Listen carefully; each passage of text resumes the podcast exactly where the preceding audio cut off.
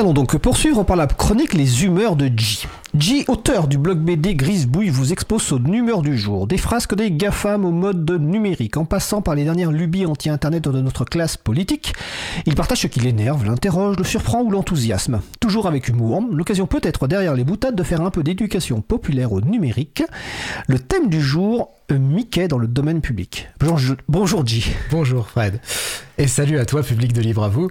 Et oui, euh, tu ne rêves pas, tu as bien entendu, Mickey Mouse, la célèbre souris mascotte du géant de l'entertainmental américaine Disney, vient d'entrer dans le domaine public. Et ça, c'est quelque chose que je n'étais pas sûr de voir de mon vivant. Pourquoi? Eh bien pour la simple bonne raison que le délai avant qu'une œuvre n'entre dans le domaine public s'est progressivement rallongé au fil des années, entre autres sous la pression de Disney, que l'idée d'un Mickey Mouse dont il n'aurait plus l'exclusivité faisait frémir.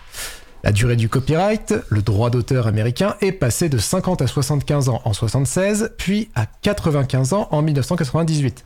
La loi de 98 a même été surnommée le Mickey Mouse Protection Act, c'est dire.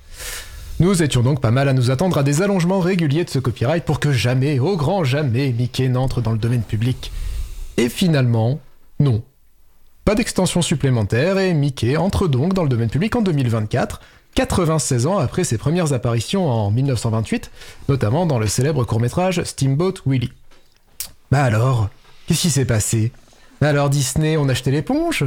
On s'est dit, ouais, euh, bon, tant pis, après tout, le profit, c'est quand même pas tout dans la vie. Attends, Disney, me dis pas que t'as été infiltré par des, des libristes, des gauchistes du copyleft et de l'art libre, là. Alors, a priori, non. Hein. Rassurez-vous, hein, chez Disney, on pille tranquillement le domaine public depuis des décennies. Hein, on compte plus les contes de Perrault ou autres adaptés en dessin animé, même notre Victor Hugo national adapté en, en Bossu Notre-Dame. Mais alors, quand on pond des trucs originaux chez Disney, là c'est verrouillé, cadenassé, avec des pots de marque de partout et puis carrément des lois sur mesure. Hein. Pas touche. Et c'est pas parce que Mickey entre soi-disant dans le domaine public que ça va être la fête du slip pour autant, attention. Déjà, on dit Mickey. Mais des Mickey, il y en a plein. Celui qui entre dans le domaine public, ça n'est que la première version, celle du fameux Steamboat Willie. Et elle n'a pas vraiment la même tête que la version d'aujourd'hui. Elle est en noir et blanc, Mickey n'y a pas ses fameux gants blancs, et il a de manière générale un design assez différent. Donc ça d'accord, c'est dans le domaine public, mais ne vous amusez pas à utiliser le Mickey de Fantasia de 1940, avec son chapeau de magicien et tout le tintouin. Ça c'est toujours verrouillé, et c'est pas prêt d'être libéré, délivré, tout ça. On ajoute à ça la joyeuse confusion entre propriété intellectuelle expirable comme on vient de le voir, et marque déposée, qui quant à elle est renouvelable indéfiniment. Bien évidemment, Mickey étant la mascotte de Disney, vous vous doutez bien que des marques déposées, la souris, elle en a deux trois au cul.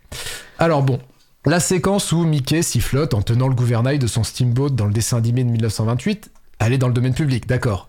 Mais la même séquence que Disney utilise comme animation d'intro pour l'intégralité de ses films d'animation depuis 2007, ça serait-il pas une marque ça? Alors, c'est sans doute un hasard, hein, si Disney a choisi cette séquence, hein. n'y voyons sûrement pas un moyen de limiter au maximum les usages possibles d'un Mickey dans le domaine public, non, non.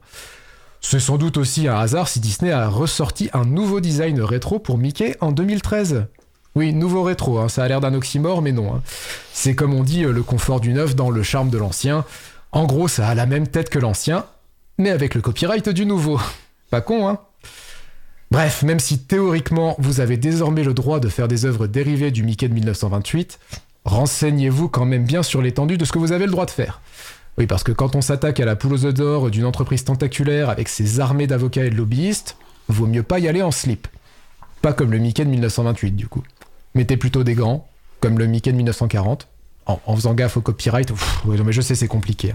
Bon, après, je me moque des Américains avec leur loi sur le copyright taillée sur mesure pour protéger les profits démentiels des grosses boîtes comme Disney. Mais si on regarde de notre côté de l'Atlantique, c'est pas beaucoup plus reluisant. Déjà, nous, on a ce truc des œuvres protégées 70 ans, mais pas après la publication de l'œuvre.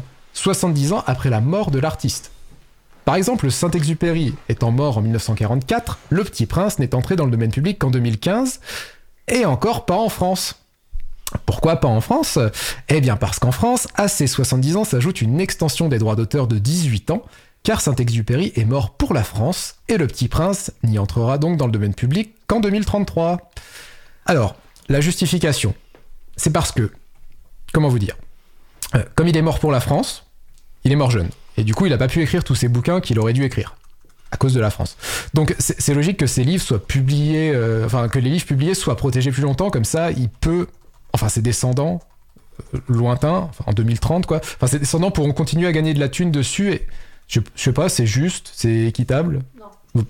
Moi j'en sais rien, moi déjà j'ai toujours trouvé ça débile euh, que le droit d'auteur se transmette aux descendants, mais bon, je vais pas embrayer sur un débat sur l'héritage, hein, parce que sinon on va encore y passer deux heures. Bon, et puis de toute façon, hein, domaine public ou pas, chez nous aussi, on sait faire joujou avec le droit des marques.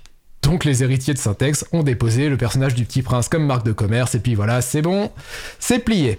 Voilà, et ben moi je serais pour qu'on arrête avec ces délires de décennies entières de soi-disant de protection mais qui ne protègent absolument pas les œuvres, surtout les profits, des verrous qui ne servent en fait qu'à traire des vaches à lait et à bien asseoir le pouvoir des industries du divertissement.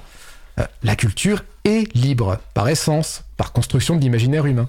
Une œuvre n'appartient à son auteur ou à son autrice que tant qu'elle n'est pas publiée.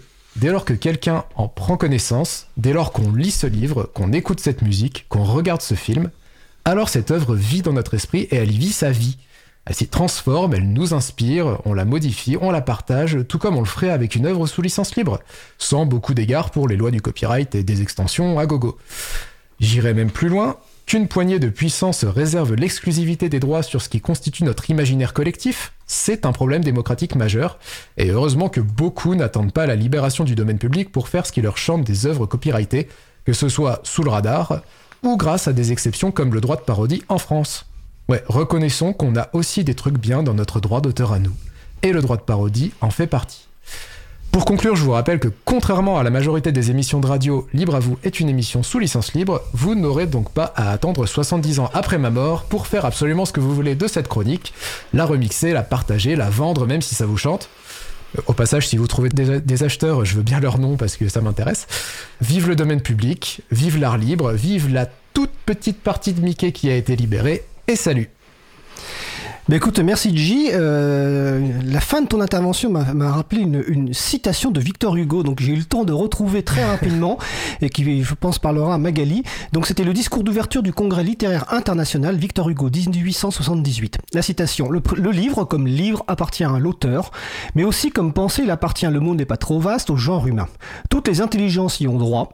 Si l'un des deux droits, le droit de l'écrivain, le droit de l'esprit humain, devait être sacrifié, ce serait certes le droit de l'écrivain, car l'intérêt public est notre préoccupation unique et tous, je le déclare, doivent passer avant nous. Voilà, Victor Hugo, 1878. Non mais il m'a tout piqué cet homme-là. et donc si vous voulez soutenir J pour rebondir sur les boutons euh, donnés dont on parlait tout à l'heure en cas sur le site grisebouille.net, le site de J, vous avez un bouton qui permet de soutenir le travail de J, euh, qui je le rappelle est auteur à temps plein et chroniqueur à temps partiel, mais bénévole dans Libre à vous. Eh bien écoute, je te remercie J, puis à la prochaine pour euh, ta prochaine chronique et ta participation en février au Café Libre euh, le 20 février, je crois, émission de débat que j'aurai le plaisir d'animer.